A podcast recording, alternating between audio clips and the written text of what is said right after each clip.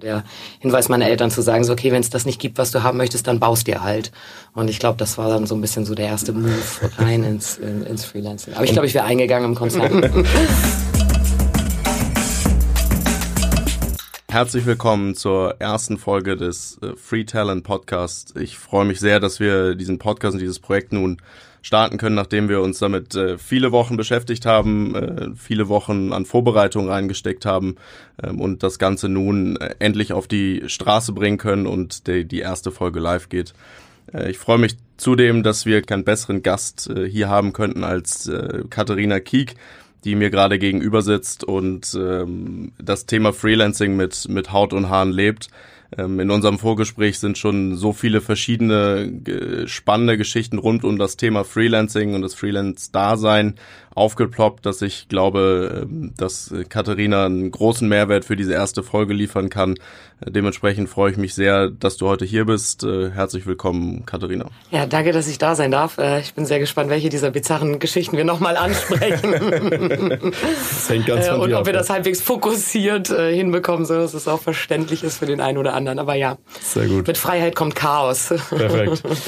Das ist ja auch, glaube ich, so ein bisschen das, das Stichwort, wenn, wenn man sich mit, mit dir beschäftigt beschäftigt, wenn man so ein bisschen äh, liest online, dein, dein Twitter-Kanal, Instagram verfolgt, ähm, so ein bisschen schaut, was du in der Vergangenheit gemacht hast, dann poppen sehr, sehr viele verschiedene Sachen, mhm. Themengebiete auf, ähm, irgendwie von Feminismus über Diversity bis hin zu Trendberatung, was du ja mal gemacht hast und dann natürlich ähm, das, was du aktuell viel machst, Medienproduktion und zuletzt das äh, Thema Surfen.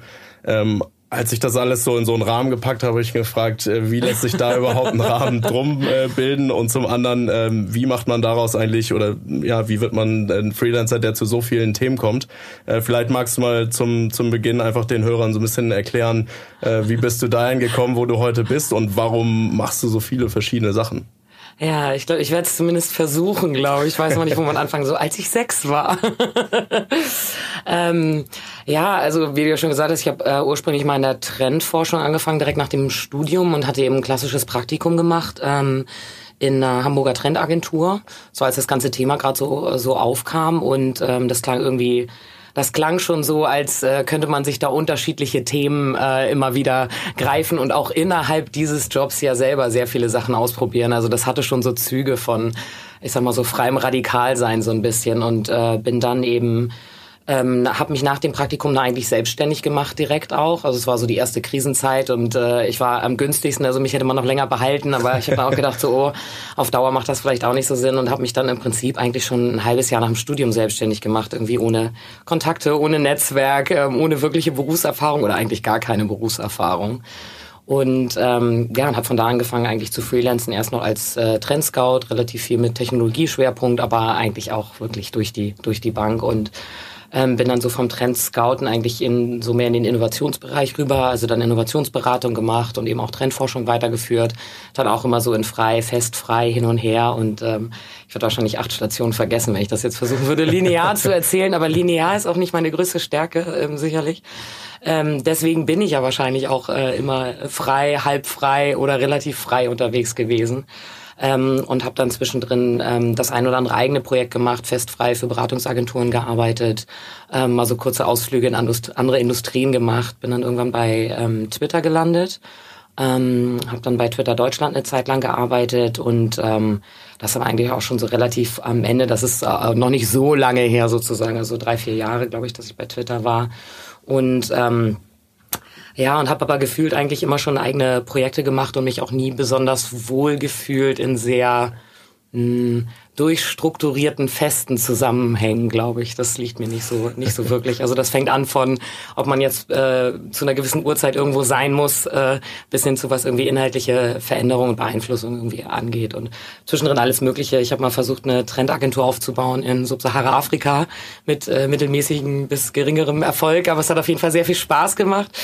Ähm, habe dann mal die markenstrategische Leitung von der Boardsports Company übernommen. Also das war auch schon wieder so halb Hobby, also eben sehr Surf- und Outdoor-related sozusagen. Und ähm, ja, und dann eben vor zwei Jahren ungefähr oder anderthalb Jahren ungefähr dann eben auch nebenbei die eigene Firma gegründet, also wir eben primär Medienproduktion machen mit eben alles rund um Action Sports. Ähm, sorry jetzt schon mal für die ganzen Anglizismen, es fällt einem ja mal nicht so einfach, ähm, das vernünftig auf Deutsch zu sagen manchmal.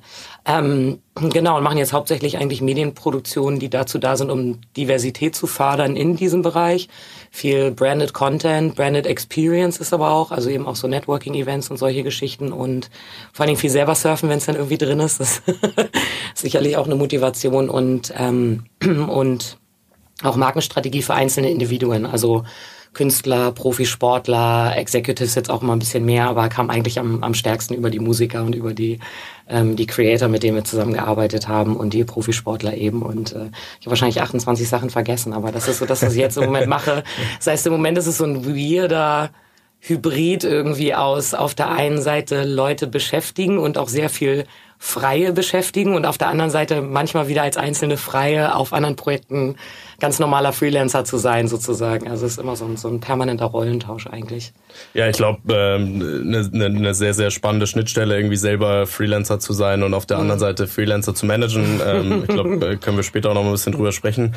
Äh, vielleicht noch mal ganz zum, zum Anfang zurück. Du hast mir im Vorgespräch auch verraten, dass du relativ äh, lange studiert hast und so ja, wie du gesagt hast, äh, in deinen Worten, ich war dann nicht das gefragteste Talent am Markt. Nein, mit Sicherheit ähm, nicht. Ja. Würdest du sagen, das hat dir ein Stück weit ähm, geholfen, äh, zu kommen, wo du heute bist, weil du sonst vielleicht tendenziell eher erstmal in Corporate gegangen bist? Oder würdest du sagen, du warst von Anfang an so ein Typ, ich brauche Freiheit, ich muss irgendwie mein eigenes Ding machen, dass du im Zweifel gemerkt hättest, das funktioniert sowieso nicht? Hm, also ich glaube, ich wäre wahrscheinlich immer irgendwie in, in frei oder in irgendeiner anderen Variante gelandet, auch vom ich glaube einfach vom Typ Mensch her, man hat ja einfach die Eigenschaften, die man hat und ich glaube, ich bin einfach nicht so der der Mensch, der so gerne in total strukturierten, festen Zusammenhängen arbeitet. Das ist ähm, dafür bin ich auch zu sehr Goldfisch. Also wenn man irgendwas sieht und dann, oh, was ist das denn?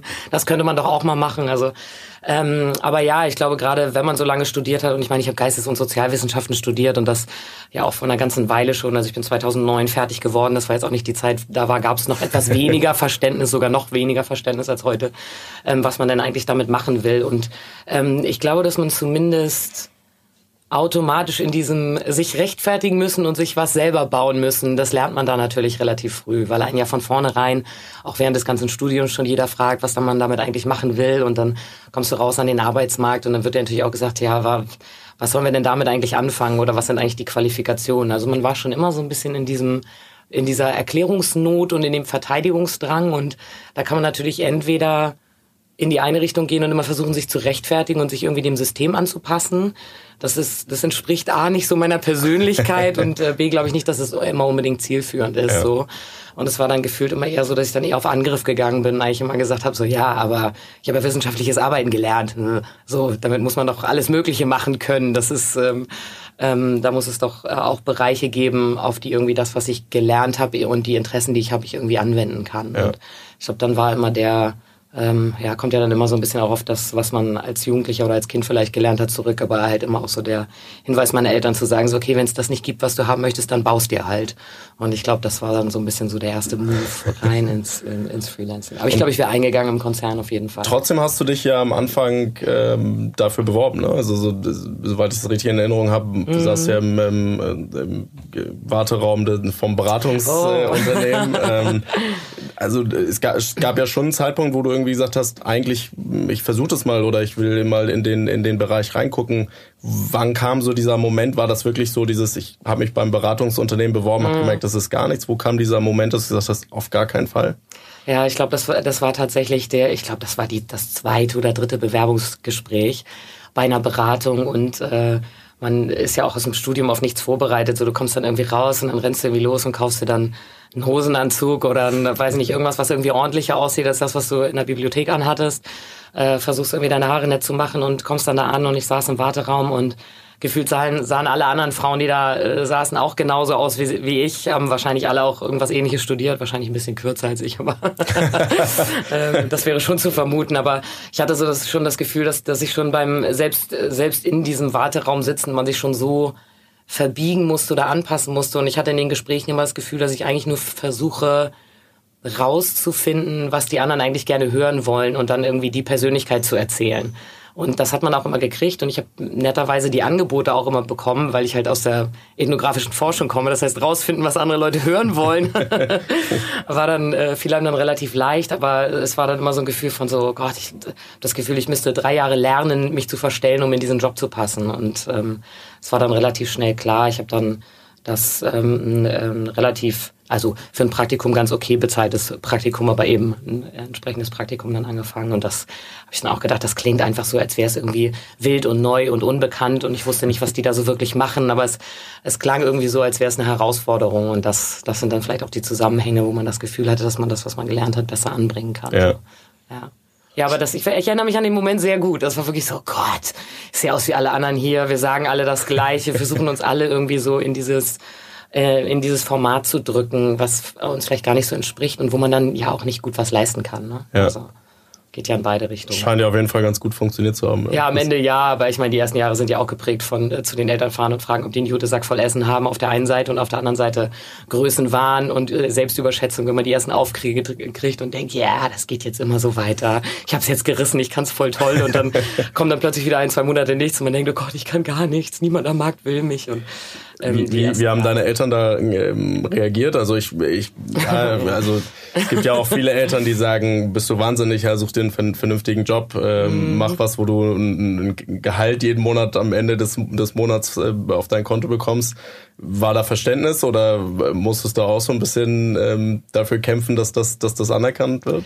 Ja, also ich glaube, meine Eltern neigen glücklicherweise nicht dazu, sich so großartig einzumischen, sondern aber man hat natürlich, natürlich machen die sich immer Sorgen, so vor allen Dingen natürlich um die Krankenversicherung, die Miete und das Essen, so. Ne? Also das ist, glaube ich immer. Also ich glaube, die haben eine relativ lange Frist gegeben, so, so einfach zuzugucken und zu sagen, okay, mal gucken, was da so kommt. Ähm, aber auch da musste man sich natürlich dann schon mehr erklären oder, oder rechtfertigen. Aber ähm, mein Vater hat sehr oft Karrieren gewechselt in seinem Leben. Ich glaube, da war dann ein größeres Verständnis äh, für da als bei meiner Mutter, die sehr klassisch also Architekt, Architektur studiert hat und dann Architekt, Architektin geworden ist. Ja. Fertig. Ja. Arzt, Lehrer, Architekt, so, ne? Also solche Sachen sind halt, wo es ganz klar ist, in welche Richtung das geht. Aber Nee, die haben mich eigentlich, vielleicht sollte ich mich gleich nachher mal anrufen, mich bedanken. Die haben mich relativ viel in Ruhe gelassen und ähm, ich habe dann meinen Bruder, der damals schon arbeitet, dann mal, mal gefragt, ob der mir mal ein Bier ausgeben kann oder äh, hat man dann versucht, sich so ein bisschen durchzumauscheln und ähm, natürlich die billigere Wohnung und das günstig einkaufen und so. Also dieses sich jahrelang von Nudelsnacks ernähren und so ja. im Studium. Und äh, wenn du so zurückdenkst, also gerade so 2008, 2009 war ja jetzt auch wirtschaftlich hm, nicht die, ja. die aufstrebendste Phase, um es vorsichtig zu formulieren.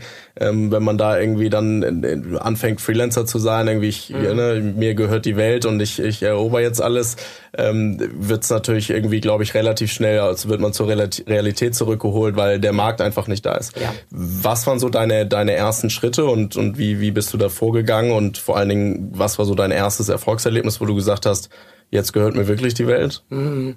Also ich, ich habe halt relativ schnell gemerkt, dass das größte Problem bei mir natürlich war, dass ich einfach gar nichts, also ja noch nicht mal irgendwie zwei Jahre Arbeitserfahrung oder sowas vorweisen konnte. Das heißt, ich habe dann überlegt, wie, wie kann ich mir eigentlich ein Profil bauen, was ich bei, was ich bei Firmen besser erklären kann. Und natürlich das erste vor allen Dingen Networking. Ne? Also ich hatte damals dann immer noch meinen Studentenausweis, ähm, weil ich mich auch fürs Promotionsstudium angemeldet habe und habe dann bin auf jede Konferenz, also wirklich jede komische Abendveranstaltung, wo irgendwie mal drei Leute sein könnten, sozusagen, bin dann echt viel Netzwerken gewesen. Also dann natürlich primär in Hamburg, weil es auch am einfachsten äh, war, weil ich auch von hier bin und, hier und da ja auch gelebt habe. Ähm, und dann wirklich auf jede Veranstaltung gerannt, um irgendwie das, das Netzwerk ähm, auszuweiten. Das war, glaube ich, somit das, das Erste. Also auch irgendwie sein Gesicht so viel zeigen wie möglich und auch verstehen und zuhören und zu verstehen, was die Leute eigentlich suchen oder wo es vielleicht gerade Lücken gibt. Das Zweite war, dass ich überlegt habe, okay, ich kann jetzt die, ich kann ja die Erfahrung, die mir fehlt, die kann ich ja jetzt nicht schaffen, aber ich kann jetzt auch nicht zwei Jahre warten, bis ich sie hab. Ähm, also habe ich mir überlegt, dass ich äh, in das System gehe, was ich kenne, die Uni, und da versuche, einen Lehrauftrag zu kriegen, weil es ja einfach so blöd es klingt, aber es ist natürlich dann am einfachsten, wenn du in die Wirtschaft gehst und dann sagst, ja, ich doziere da ja auch was an der Uni zu dem Thema, ähm, um sich dann so ein bisschen Glaubwürdigkeit zu schaffen. Das war so der, der erste Move, dass ich zur Uni gegangen bin und gesagt habe, hey, kann ich hier eigentlich das Einzige, was ich bisher gelernt habe, also, also äh, Trendforschung oder auch Research-Fähigkeiten irgendwie vermitteln. Das hat mir dann so ein bisschen, ein bisschen geholfen, da schon ein Profil aufzubauen. Das zweite war ähm, bei diesen ganzen internationalen Trendagenturen, die eben primär digital und ortsunabhängig arbeiten, ähm, eben als Trendscout anzufangen. Und das ist natürlich, also monetär, kannst das vergessen, das waren vielleicht 200, 300 Euro im Monat oder so. Ne? Und ich glaube, das war sogar brutto, wenn ich so drüber nachdenke. Aber, ähm, aber man konnte natürlich sagen, hey, ich arbeite auch für diese New Yorker Trendagentur. Es sind dann mal Artikel von einem rausgekommen. Also ja. sowohl die digitale Sichtbarkeit, wenn Leute einen denn dann googeln, als auch das Profil, was man sich aufbaut, wirklich über so kleine Jobs, kleine Momente, versuchen irgendwo mal reinzukommen, vielleicht auch irgendwas mal über Trendforschung dann zu erzählen, über den einen Auftrag dann äh, wieder ähm, dem nächsten Kunden, potenziellen Kunden was erzählen zu können. Also vor allen Dingen sich ein Profil aufzubauen weil man eben keine Firma hat, über die man das Profil dann einfach sagen kann, hey, ich bin von McKinsey, ich bin hier für das und das zuständig, ja. wo die Leute wissen, du hast das Netzwerk im Hintergrund oder einfach eine Marke, die dich schützt. Würdest du sagen, dass es heute, ähm, und du bist ja auch relativ aktiv auf, mhm. auf Social Media und, und verschiedenen Kanälen, Würdest du sagen, dass es heute ein Stück weit einfacher dadurch geworden? Also würdest du, oder andersrum gefragt, war das damals schwierig, 2008, 2009,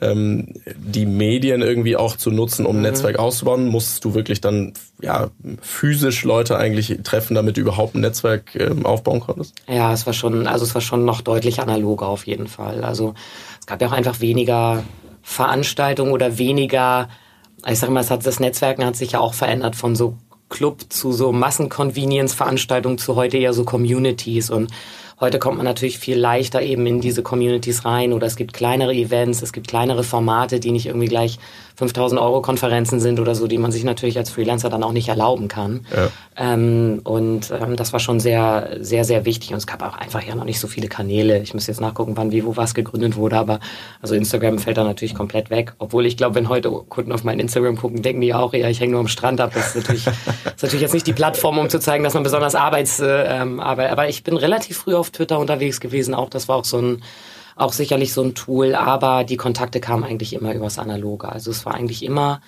und da glaube ich auch heute nach wie vor dran, dass es eigentlich echt People-Business ist. So. Also es ist immer darum, darum geht, dass Leute dich kennen, die auch vertrauen, dich mal gesehen haben oder deine Arbeit gesehen haben. Manchmal kommt ein Erstkontakt vielleicht über Netzwerk oder man kommt an Leute irgendwie mal, mal ran heute über die ganzen Plattformen. Aber ich glaube, der größte, also ich glaube, der wirkliche Impuls oder der Abschluss oder die wirklich die Möglichkeit, irgendwo zu pitchen oder ein Projekt zu machen oder zu verstehen, was ein Kunde vielleicht auch gerade braucht oder haben will, kommt nach wie vor, glaube ich, immer noch über den menschlichen Austausch. Also ja, das Bier muss dann doch noch sein. Ja. Und jetzt kannst du es selber Leben, zahlen. Hartes ja. Leben, genau. Man Nicht muss mehr der Bruder. Bier trinken gehen. Genau, äh, genau. genau. Ähm, Stimmt. Du, mein Bruder mal fragen, ob der mir mal wieder ein Bier ausgibt. Aber ja. ja. Du hast äh, ja eben schon angesprochen, ähm, dein, dein Instagram-Profil, dass, das eher, dass das eher, sag ich mal, weniger businessorientiert ist. Ähm, trotzdem ist ja, ähm, und das ja so ist ja auch einer deiner Welten, das, das Surfen mhm. ist ja ähm, das, was du postest bei Instagram, schon äh, sehr Surf-related irgendwo. Ja, schon. Und ja. würdest du sagen, äh, weil das am Ende ja schon auch wieder ein Business ist, dass du ja, irgendwo den. Kanal doch als ähm, Business-Kanal nutzt? Oder ist das bei dir eine klare Trennung, sagst, Twitter ist Business, Instagram ist privat ähm, und weil ich aber Freelancer bin, vermischt sich's eigentlich. Also ich müsste eigentlich, ähm, sagen wahrscheinlich viele, ich müsste eigentlich mehr oder konzentrierter da, glaube ich, auftreten. Ich habe es, also wenn ich jetzt drauf gucken würde, ich habe, glaube ich, seit sechs Wochen oder so nichts gepostet, weil ich halt einfach in einer guten Situation, in Anführungsstrichen, auch so in manchen Projekten gefangen war oder wenn ich denn dann mal zu Hause bin, auch denke, oh nee, ich habe jetzt gerade keine Lust irgendwie, jetzt möchte ich ganz viel analog erleben irgendwie. Ähm, aber es ist natürlich schon so, dass wenn Erstkontakt stattgefunden hat oder ein, ein, Kunde auch mal sucht oder so, dass sie dann natürlich auch einfach gucken und dann hat man natürlich irgendwie das ein oder andere schöne Bild oder die sehen irgendwas von der Produktion oder so. Also ich glaube schon, dass das hilft, weil man ja heute auch einfach verstehen will, mit wem man zusammenarbeitet und die Leute buchen ja nicht nur deine Leistung, sondern irgendwie schon auch dich als Person. Und desto besser sie sich irgendwie verstehen oder die einzelnen Facetten, desto desto besser ist das, glaube ich, auch. Ich, ich benutze LinkedIn schon sehr viel, muss ich sagen. Also mhm. das ist immer auch einfach um zu, zu verstehen, manchmal wie eine Firma aufgebaut ist oder wer da eigentlich arbeitet oder ob man übers Netzwerk vielleicht doch irgendjemanden kennt so. Ähm, oder auch natürlich für mal für mehr Inhalte, aber ähm, und Instagram ist schon sehr unsortiert bei mir. Also es ist schon, und es vermischt sich sehr zwischen lauter Insta-Stories, wenn wir auf Produktion sind, äh, dann nonstop von morgens um vier bis irgendwie nachts, äh, dann permanent irgendwie Dauer äh, Insta-Stories posten äh, und dann ist es zwischendrin mal wieder so gar nicht. Also es ist wirklich sehr, sehr, sehr gemischt. Ich müsste das, ähm, das heißt, ich müsste, ich würde es manchmal gerne auch ein bisschen sortierter machen, aber ja, denkt dann manchmal auch so, nee, heute irgendwie nicht. Ja. Aber, aber ich glaube, es ist ein ganz guter Punkt, weil ähm, das, und das habe ich mich auch so ein bisschen gefragt, als ich mir dann die verschiedenen Sachen angeguckt habe, ist, wenn man jetzt, ja, dann äh, postest du ein Bild mit, mit, mit dem Laptop im, im Bett so und ja. ähm, das, was du ja machst, ja, also die, die Medienproduktion, das Surfen, die, die, die, die Kontakte aufbauen, wie du sagst, ja. du sprichst auf, auf Panels etc., das erfordert ja schon ein gewisses Maß an, an Organisation und auch, auch Strukturiertheit. Hm. Wenn ich jetzt so den, den, den, den, den Mensch äh, Katharina vor mir sitzen ah. habe und mhm. auch so dein dein, dein, sag ich mal, privates Profil ähm, dann eher sehe, mhm. ähm, ist das so ein bisschen so ein, so ein Clash, würde ich mal, würde ich mal sagen. Also wie, ja. wie, wie strukturierst du dich selber? Also wie, wie organisierst du dich? Ist das so, ich stehe morgens auf und guck mal, was passiert? Oder ähm, gibt es da irgendwelche ja, Lifehacks, an die du, an die du dich hältst, damit das funktioniert? Ich glaube, das ist ein, das ist ein Dauerkampf wahrscheinlich. Also das erste, was ich dazu sagen muss, ist zu dem äh, zu dem Bild mit dem Laptop im, im Bett sitzen, was ähm, tatsächlich nicht gestellt ist, sondern äh, mein, es klingt ja immer, äh, mag jetzt komisch klingen, aber ich arbeite sehr viel im Bett. ich arbeite, ich also weiß nicht, ich sitze einfach ungern an Tischen. Ich glaube, das ist vielleicht schon das, die erste Charaktereigenschaft, die äh, vielleicht so ein bisschen konzernmäßig schwierig ist. Ähm, ich arbeite wahnsinnig viel im Bett. Ich glaube nicht, dass das vernünftig ist. Also ich glaube, die meisten, ähm, meisten Leute würden wahrscheinlich sagen, ah, das ist, man soll das irgendwie trennen oder es ist irgendwie Feng Shui-mäßig falsch oder äh, geht irgendwie nicht einher mit Mindfulness oder wie wir das heute alles schimpfen. Aber ich arbeite tatsächlich wahnsinnig gern und sehr viel im Liegen oder auch im, äh, im Bett. Aber ähm, ja, ich denke mal, Strukturierung und Fokussierung ist auf jeden Fall das, was mir persönlich am schwersten fällt. Ähm, ich glaube, was ich glaube, was mein Business generell ausmacht, sind oft auch einfach Impulse. Also ich werde schon viel von dem gesteuert, was halt, was halt reinkommt oder im Moment gerade entsteht. Ähm, und deswegen sind, sind viele das ist ja mal so einen klaren Arbeitstag kann man eh nicht beschreiben, weil die sind natürlich immer einfach sehr unterschiedlich. Ich glaube, ja. das ist, das ist ja heute selbst bei vielen Leuten, die im Büro sitzen, so, dass die nicht mehr sagen könnten, ach, das ist mein klarer Arbeitstag, ich komme rein, check meine E-Mails, dann habe ich das erste Meeting oder so. Das wird ja auch immer, immer weniger. Ähm, ich versuche natürlich auch mit, mit Hilfstools zu arbeiten, also von, von Slack über Evernote zu sich wilde Post-its irgendwo hinkleben. Ich habe eine Zeit lang zu Hause immer so ein riesen Kanban-Board gehabt, also wo man wirklich auch immer dieses Post-its bewegen dann habe ich aber gemerkt, okay, ich bin extrem viel unterwegs und irgendwie funktioniert die digitale, die digitalen Kanban-Tools für mich irgendwie nicht. Dann habe ich angefangen, in große Bücher kleine Post-its zu kleben. Also immer so ein bisschen der Versuch für einen, für mich selber funktioniert das relativ gut, ja. weil ich ja dann auch nur mir selber gegenüber verantwortlich bin. Ähm, in dem Moment, wo, ähm, wo wir auf äh, Loyalty, also auf meiner eigenen Firma arbeiten, ist natürlich so, dass, dass ich dann merke, dass mich eigentlich strukturiert, dass ich den anderen schuldig bin, eine Struktur zu liefern. So, also es ist dann eigentlich eher so, dass ich, ähm, dass ich dann eigentlich nur hinbekomme, sortiert Arbeitsaufträge und Pakete zu, zu strukturieren oder für Projekte irgendwie ähm, Timelines irgendwie zu bauen, ähm, einfach weil ich weiß, dass ich, dass ich es den anderen schuldig bin. Also es funktioniert für mich besser.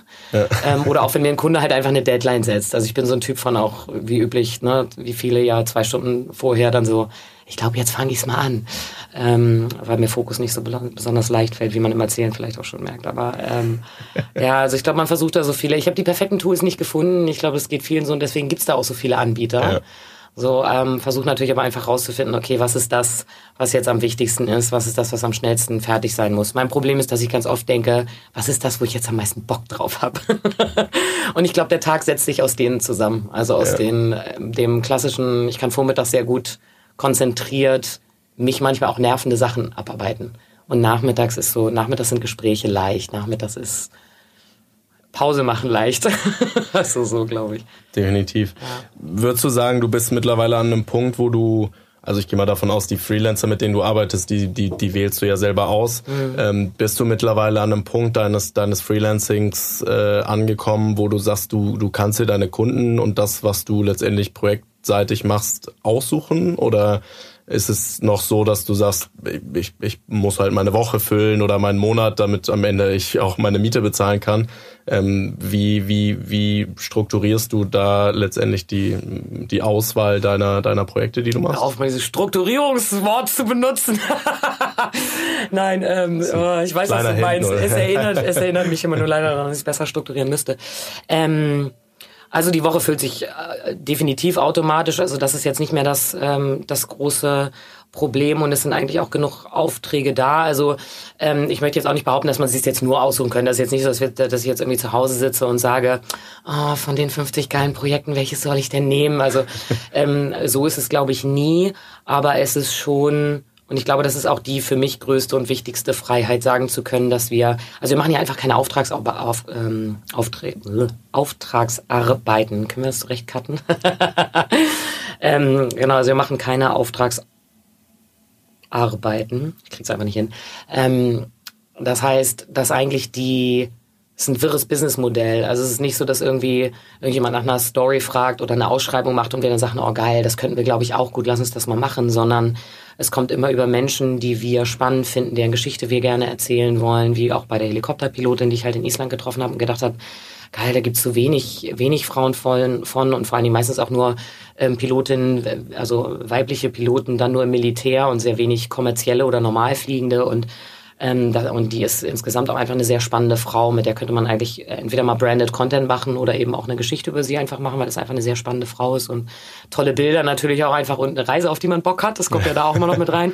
Manche Produkte, äh, manche Projekte ergeben sich aus, wo wir denn gerne mal hinfahren wollen, muss man ehrlicherweise auch sagen. Das ist eine, eine gute Luxussituation, die wir da haben, weil es halt überall genug spannende Geschichten gibt. Aber insofern ist eigentlich eher so, dass wir gucken, welcher Kunde passt eigentlich zu den Geschichten, die wir erzählen wollen. Das heißt, ähm, automatisch eigentlich für den Kunden ist es ganz schön, weil der natürlich sagt, okay, jemand hat sich mit mir auseinandergesetzt um meiner strategischen Richtung und bietet mir eigentlich nur was an, was wirklich auch zu mir passt.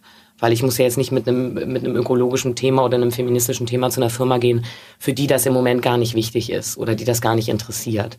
Aber wie ähm, kann ich mir das vorstellen? Also ich, ich ja, verkauft eine Idee oder also ist es mhm. letztendlich oder habt ihr schon ein fertiges Habt ihr schon das, das, das, äh, den Film, das Video mit der Helikopterpilotin Pilotin gedreht und geht dann zu Firma XY und sagt, hier ist das Video, damit könnt ihr das und das machen? Oder ist es am Ende die lose Idee und damit geht ihr dann los und versucht jemanden zu finden, der, der das gut findet oder damit was anfangen kann? Ja, es ist immer sehr dialogisch eigentlich. Also es ist schon eher so, dass wir entweder Menschen oder Geschichten oder Ideen eigentlich, ich würde gar nicht sagen pitchen, sondern tatsächlich erzählen ähm, also es ist auch nicht, dass wir uns irgendwie hinsetzen und ewig Decks bauen und sagen, das wäre eine Story, die wir jetzt irgendwie machen könnten. Habt ihr da irgendwie Bock drauf? Also das ist selten der Fall, sondern es ist eigentlich eher im Gespräch mit Markenkontakten, die man natürlich einfach auch schon hat aus Jahren vom Netzwerken, von, vom Arbeiten beim anderen, bei anderen Firmen und im Allgemeinen auch sich vorher mit der Marke adäquat auseinanderzusetzen, zu gucken, wo geht's denn da eigentlich gerade hin? Passt es dann über, überhaupt? Also wenn du dann irgendwie auf den Kanal drauf guckst und die haben irgendwie nur ihr Produkt immer im Fokus, dann brauche ich, brauch ich denen keine Menschen vorschlagen sozusagen. Ja. Das ist ja schon, da fängt's ja schon irgendwie an.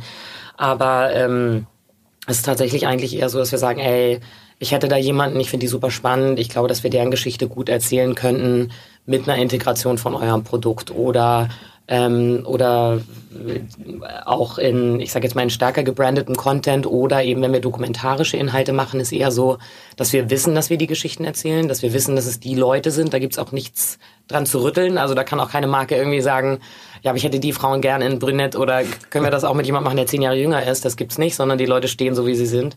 Ähm, da ist es eher so, dass wir es dann integrieren in die dokumentarischen Inhalte. Ja. So. Aber das ist ähm, oft so, dass das so Kombinationen eigentlich sind. Manchmal ist es auch so, dass wir einen Monat an einem Ort sind und da dann einmal Branded Content, also machen sozusagen, dann einmal was Dokumentarisches und dann vielleicht irgendwo noch ein Fotoshooting am Ende, um das sozusagen ähm, sich drei Projekte, also sich eigentlich der eine Monat aus drei Projekten zusammensetzt, aber am gleichen Ort mit ähnlichen Leuten. So. Ja. Also das ist dann das ist eigentlich wie ein Das heißt, du suchst dir aber ja schon im, im Endeffekt die, die, die, Marken, mit denen du arbeitest, schon sehr genau aus, oder? Also weil ja. ähm, oder anders gefragt, würdest du auch mit, mit Marken arbeiten, mit denen du dich selber nicht identifizieren kannst? Nee, also das definitiv nicht. Wir haben den Fall einmal bisher gehabt, dass mich eine Mar oder dass uns eine Marke angefragt hat, ähm, auch in diesem Surf-Bereich, wo ich gesagt habe, ihr seid eigentlich genau das, wo ich äh, das Dagegenschild heben möchte.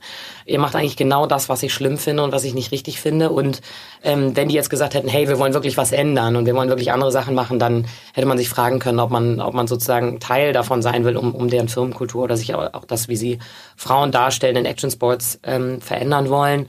Aber das war eben nicht der Fall und das, ähm, das haben wir ganz klar abgelehnt. Hat ein bisschen wehgetan, weil man natürlich immer überlegt, könnte ich mit dem Geld, was da rauskommt, vielleicht wieder dokumentarischen Inhalt produzieren, der eigentlich dagegen arbeitet. Aber nee, da gibt es schon Grundprinzipien von, von Firmen, mit denen man nicht arbeitet.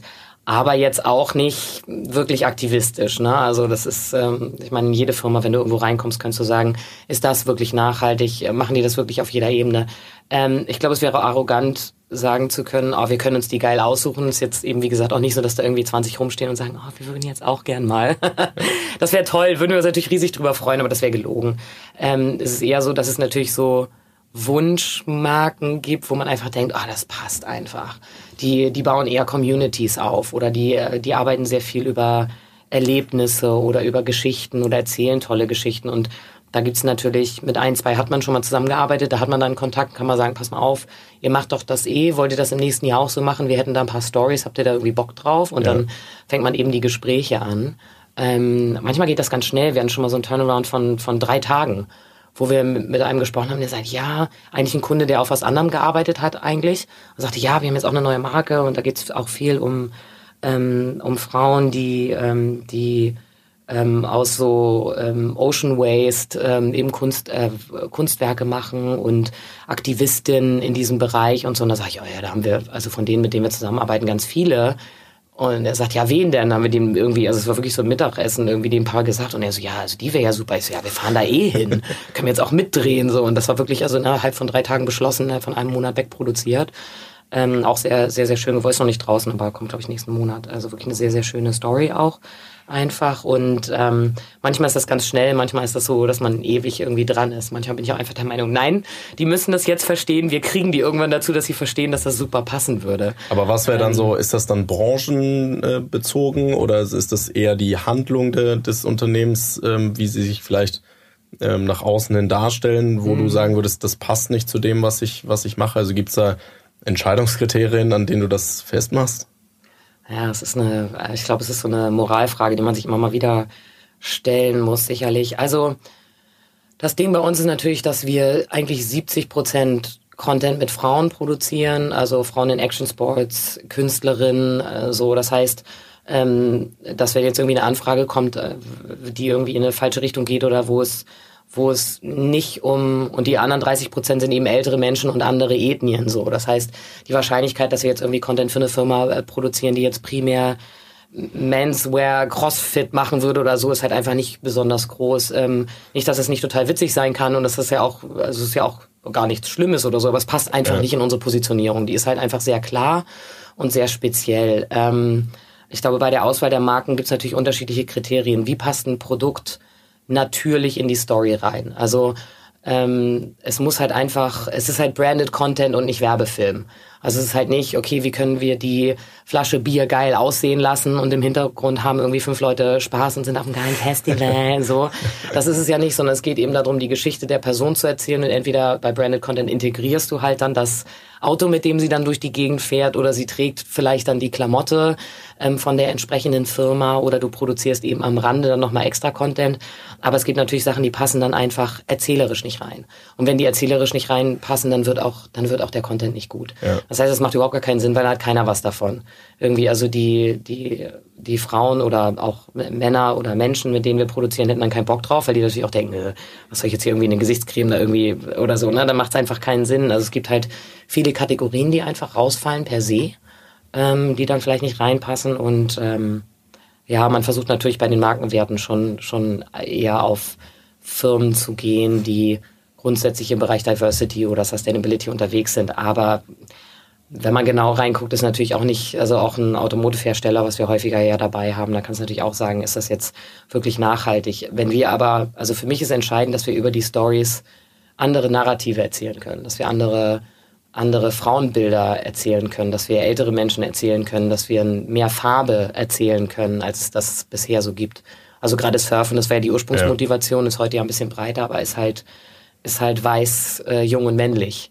So in der medialen Wahrnehmung, aber nicht im realen Leben. Und ähm, das ist natürlich schön, wenn man da irgendwie einfach mehr Bilder nach draußen packen kann und im Prinzip sage ich manchmal auch zu unseren, unseren Kunden, eigentlich auch Marken dafür missbrauchen kann, weil sie einen größeren Kanal haben, als wenn ich eine Dokumentation mache und die auf drei Filmfesten zeige. Ja. Und ähm, so kann man natürlich dann so. Aber es gibt ja schon auch, auch Beispiele, wo ähm, sozusagen nochmal dazu zurückzukommen, wo, wo die auch sehr, sehr Männer geprägt sind, die, die Branchen mhm. oder die Industrien, ähm, wo sich dann auch ja, dass die Unternehmen den einen oder anderen Medien-Fauxpas äh, ähm, leisten. Mhm. Ich weiß nicht, ob du den ähm, dieses Bild von Engel und Völkers, dem, dem Vorstand, ja. äh, vor, ja. vor ein paar Monaten mal gesehen hast. Ähm, ah. Ganz konkret würdest du für die arbeiten? Also was? Äh, ah, ich glaube nicht, dass sie eine Story haben, die wir, die wir erzählen können. Das ist, glaube ich, das Erste, dass es nicht passen würde. Vielleicht eine schöne Immobilie auf Mallorca. Also. Ja, aber das auch das. Also ich glaube, da ergibt sich keine. Ähm, also was ist ja deren, was ist deren Produkt? Ist ja irgendwie Beratung. Und Beratung ja. kannst du, also das. Ich, naja, also würde keine ja Story sehen, die da irgendwie irgendwie reinpasst. Also Ähm, es ist ja am Ende Beratung, aber auf der anderen Seite steckt ja schon ein emotionales Thema hinter, nämlich ja. das, das Thema Eigenheim, Wohnen, ja. zu Hause fühlen etc. Also, ja. Äh, also ja, ich bin bei dir. Die Beratung ist, ist, ist keine Story. Was dahinter steht, was sie eigentlich beraten sollten, ob sie es machen, weiß ich nicht. Aber ist ja schon ein emotionales Thema. Ja, also ein, ein, ein Zuhause oder auch wenn man zu Hause gestaltet oder so, da kann, kann man, glaube ich, wahnsinnig tolle Geschichten erzählen. Aber wenn ich tolle Orte erzählen wollen würde, würde ich dann halt sagen, okay, lass es uns bei Airbnb versuchen. So, ja. weil die haben die haben zu Hause, hinter jedem Zuhause, wenn es jetzt nicht ein klassisches, ich habe mir 23 Immobilien in Paris gekauft und vermiete die über eine Unteragentur. Das ja. ist natürlich auch die, die Kehrseite von deren Business sozusagen. Ja. Aber ähm, da würde ich immer sagen, hey, lass uns mal versuchen, ob wir irgendjemanden bei Airbnb erwischen ähm, und irgendwie eine geile Geschichte erzählen ähm, können. Aber da es, wie gesagt, oft so ist, dass wir erst die Leute haben und dann die Marke dazu finden, ergeben sich meistens so bestimmte Cluster von Firmen, die halt einfach sehr sehr offen sind, die sehr viel eher auf, ich würde auch schon sagen, eher auf ganzheitliche Markenerlebnisse setzen, mehr oder minder. Und ganz ehrlich, es ist natürlich auch so, wir wollen halt, wenn wir die Geschichten mit den Leuten erzählen ähm, und diese Produktion machen und ja auch relativ viele Produktionen in relativ kurzer Zeit machen, dann braucht das auch entsprechende Budgets. Ja. So, das heißt, da fallen bestimmte Marken einfach schon raus, wo ich sage, nee, das hilft uns nicht, so wie viele Surfer, mit denen wir auf der anderen Seite ja auch zusammenarbeiten, wenn es darum geht, wie finden die eigentlich ihre Brand Partnerships oder wie können die sich als Marke entwickeln. Ähm, das hilft denen nichts, wenn die den 23. Wetsuit oder Hoodie von irgendjemandem geschenkt bekommen. Die brauchen halt nicht Sachen. Die müssen halt irgendwie auch ihre Miete bezahlen, ähm, irgendwo hinreisen für ihre Contests, essen, vielleicht mal das ein oder andere Bier trinken. Ja. Ähm, also das heißt, ähm, da fallen natürlich viele, viele Sachen einfach auch schon raus, wo wir auch einfach sagen, nee, unter bestimmten Budgets können wir das dann, kann ich nicht gewährleisten, dass es meinen Leuten auf Produktion gut geht und wir auch sozusagen als, als Firma da natürlich auch was von haben, obwohl wir da, da müssen wir noch ein bisschen besser drin werden, glaube ich. Hast du meine, meine Frage noch nicht beantwortet? Wirst du, wirst du basierend auf der Nö, also Fake und Völkers würde ich glaube ich nicht arbeiten. Ich glaube, ich hätte keine Lust auf die Auseinandersetzung. Ich sehe da null Story, ohne dass ich mich nicht wahnsinnig anstrengen müsste. Also mir fällt da keine Story ein, die ich da erzählen könnte, glaube ich. Sorry, Leute. Aber nein, also die ergeben sich, glaube ich, nicht. Und ich glaube, da gibt es so viele geile, auf die ich noch Bock hätte. Kannst du einen im Gegenzug ein, ein Beispiel nennen, was, ähm, was wo, oder eine, eine Marke, für die du wirklich gern mal arbeiten würdest, die du bisher noch nicht in deinem Portfolio hast? Ja, ich habe mal keine Ahnung, wie das so rechtlich ist, was man immer erzählen darf, mit wem man irgendwie schon geredet oder was gemacht hat. Aber wir haben mal ein kleines Geht ja nur um dein, dein Wunschprojekt. Also mein Persön oh, mein Wunsch. oh, es gibt so viele, es gibt so viele Marken, die natürlich, die natürlich irgendwie ähm, irgendwie spannend sind oder die sich anbieten. Ähm, ich finde Airbnb, wie gesagt, tatsächlich gut, weil wir sind halt permanent auf Produktion. Wir brauchen Platz. Wir können nicht in Hotels oder Hostels. Wir haben acht, neun, zehn Koffer dabei mit riesen Equipment. Außerdem finde ich, dass die, jetzt mal abgesehen von diesen rechtlichen Diskussionen, ob Leute das missbrauchen, um irgendwie ganze Stadtteile äh, ähm, sozusagen unbelebbar zu machen, ähm, gibt es da, glaube ich, viele, viele tolle Geschichten und viele schöne Räume, die man erzählen könnte oder es hilft uns auf Produktion so. Aber ich mag halt so Marken wie zum Beispiel auch Lululemon finde ich da immer sehr stark, weil die setzen halt immer zuerst darauf, die wollen die Leute auch immer alle persönlich kennenlernen. Mhm. Es geht halt immer darum, dass man Erlebnisse schafft. Es geht nie nur darum, schöne Bilder zu haben, sondern es geht immer auch um den Austausch mit den Menschen selber. Die treten auch immer in direkten Austausch. Und das bei uns eigentlich auch so, dass alle Leute, die wir filmen, sind Leute, mit denen wir lange Interviews führen, die wir persönlich kennenlernen, die wir meistens vorher persönlich kennengelernt haben und wenn wir können, auch versuchen, in ihren anderen Lebensbereichen zu unterstützen. Also wenn die irgendwie, wenn das Sportler sind, die vielleicht auch nach Sponsoren suchen, wo wir dann gar nichts mit zu tun haben, wo wir einfach sagen, hey, wir bringen dich mal in Kontakt mit XYZ, vielleicht können die dir dabei helfen, dass du dann irgendwie die drei Surfboards irgendwie noch kriegst oder mhm. ähm, dass du vielleicht dir die nächste Tour irgendwie leisten kannst, weil das natürlich auch Sportarten sind, die halt einfach nicht gut durchfinanziert sind, so für die Sportler.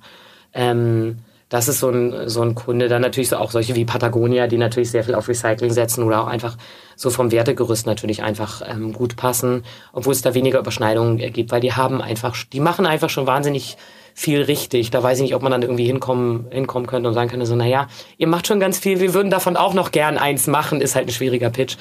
Aber das sind natürlich Marken, die sich, ähm, die sich eher anbieten.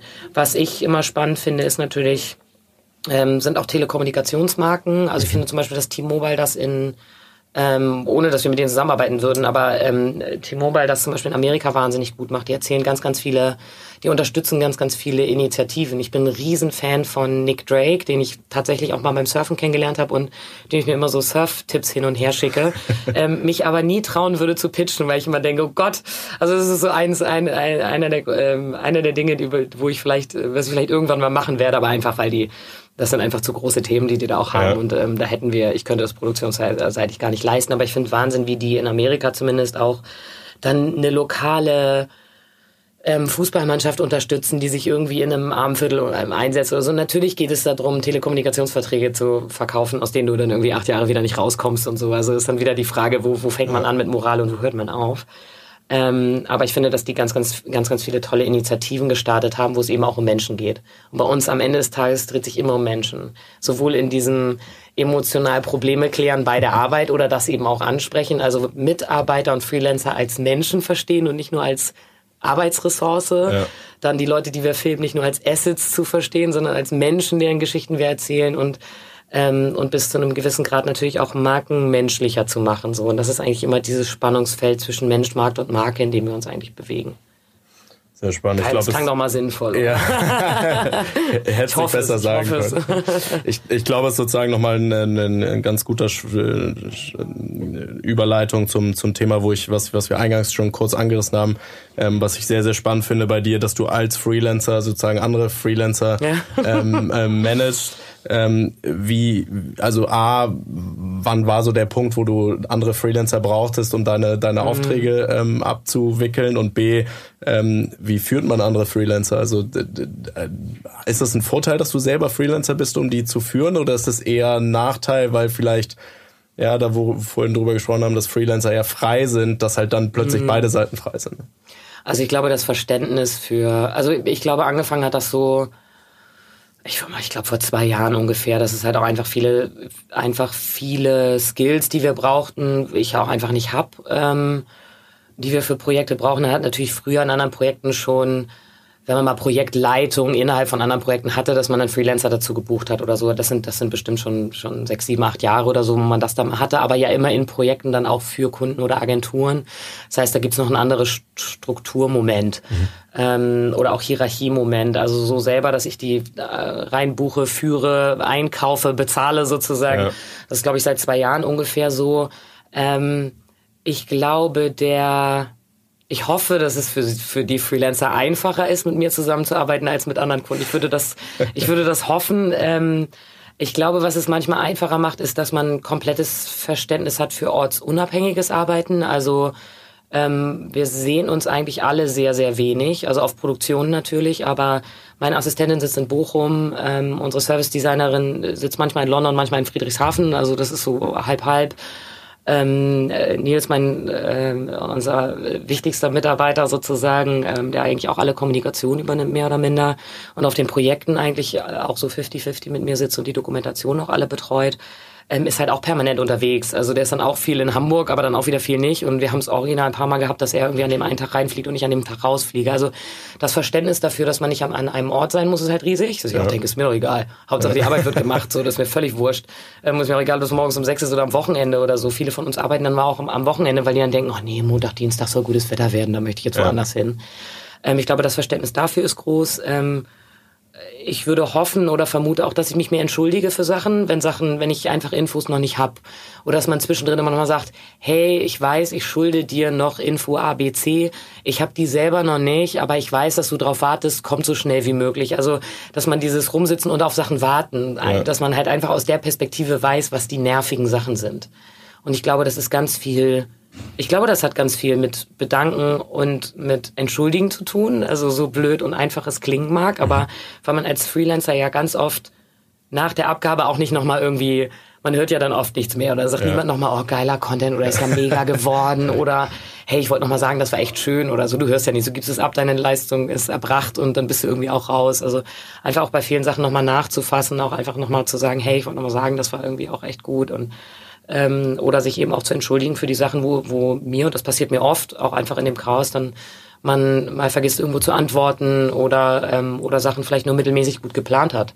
Und ich glaube, da ist es, hoffe ich zumindest, wie gesagt, einfacher, mit mir oder für mich zu arbeiten, weil man eben selber so oft in der Situation gewesen ist. Ja. ja ist, sind in deinem Umfeld, also auch privat, hast du maßgeblich Freelancer als, als Freunde? Ähm, oder merkst du einen Trend, dass mehr äh, Leute in deinem Umfeld freiberuflich agieren oder Dinge machen, wo sie nicht mehr den klassischen 9-to-5-Job haben, weil ich kann mir auch vorstellen, dass ja, so wie du dein Leben lebst und, und relativ mhm. freies gestaltest, wird es natürlich schwer, dann irgendwie das mit einem 9-to-5-Job äh, zu kombinieren, den jemand anders vielleicht hat. Ähm, wenn du dein, dein Umfeld betrachtest, ist das sehr Freelance geprägt? Ich gehe sehr oft Mittagessen mit Menschen. Ich glaube, das ist sowas. ähm, ich glaube, mein, also ich glaube, mein privates Umfeld ist schon, ich glaube, halb halb. Vielleicht sogar noch eher 70 festangestellt, normalere Zusammenhänge 30 nicht.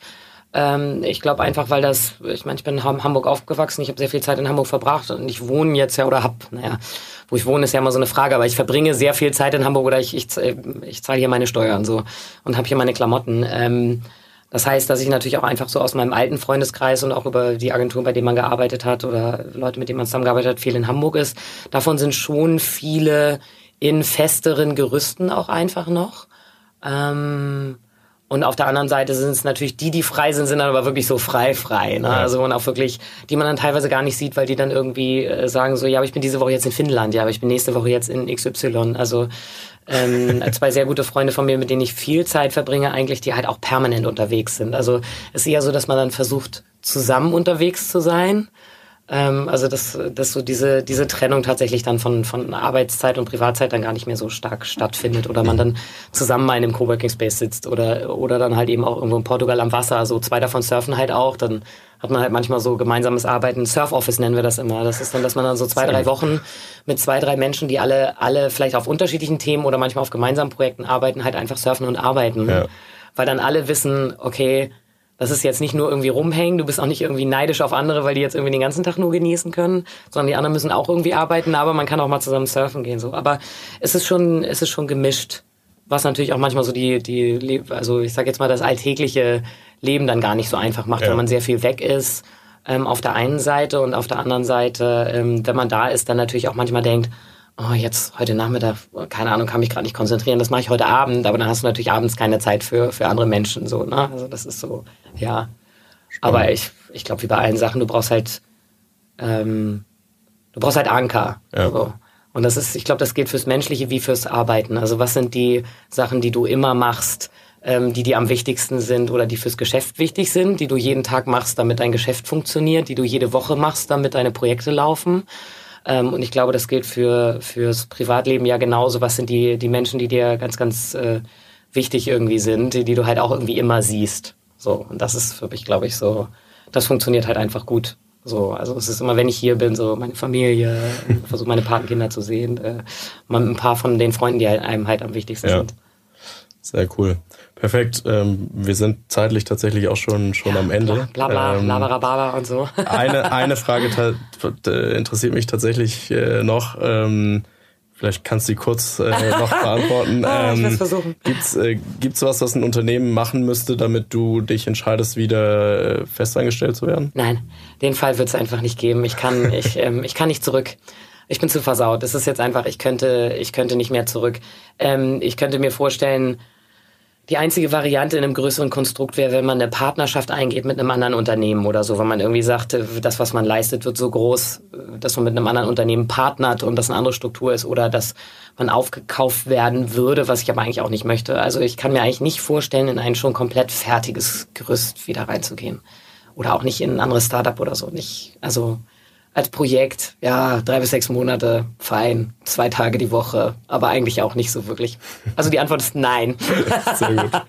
Perfekt, super. Dann ähm, erstmal vielen, vielen Dank fürs Vorbeikommen. Hat äh, viel dir. Spaß gemacht. Ich drücke die Daumen, dass Airbnb bald zu deinen äh, Kunden erzählt. Und ähm, ja, alles, alles Gute dir. Danke. Danke. vielen Dank.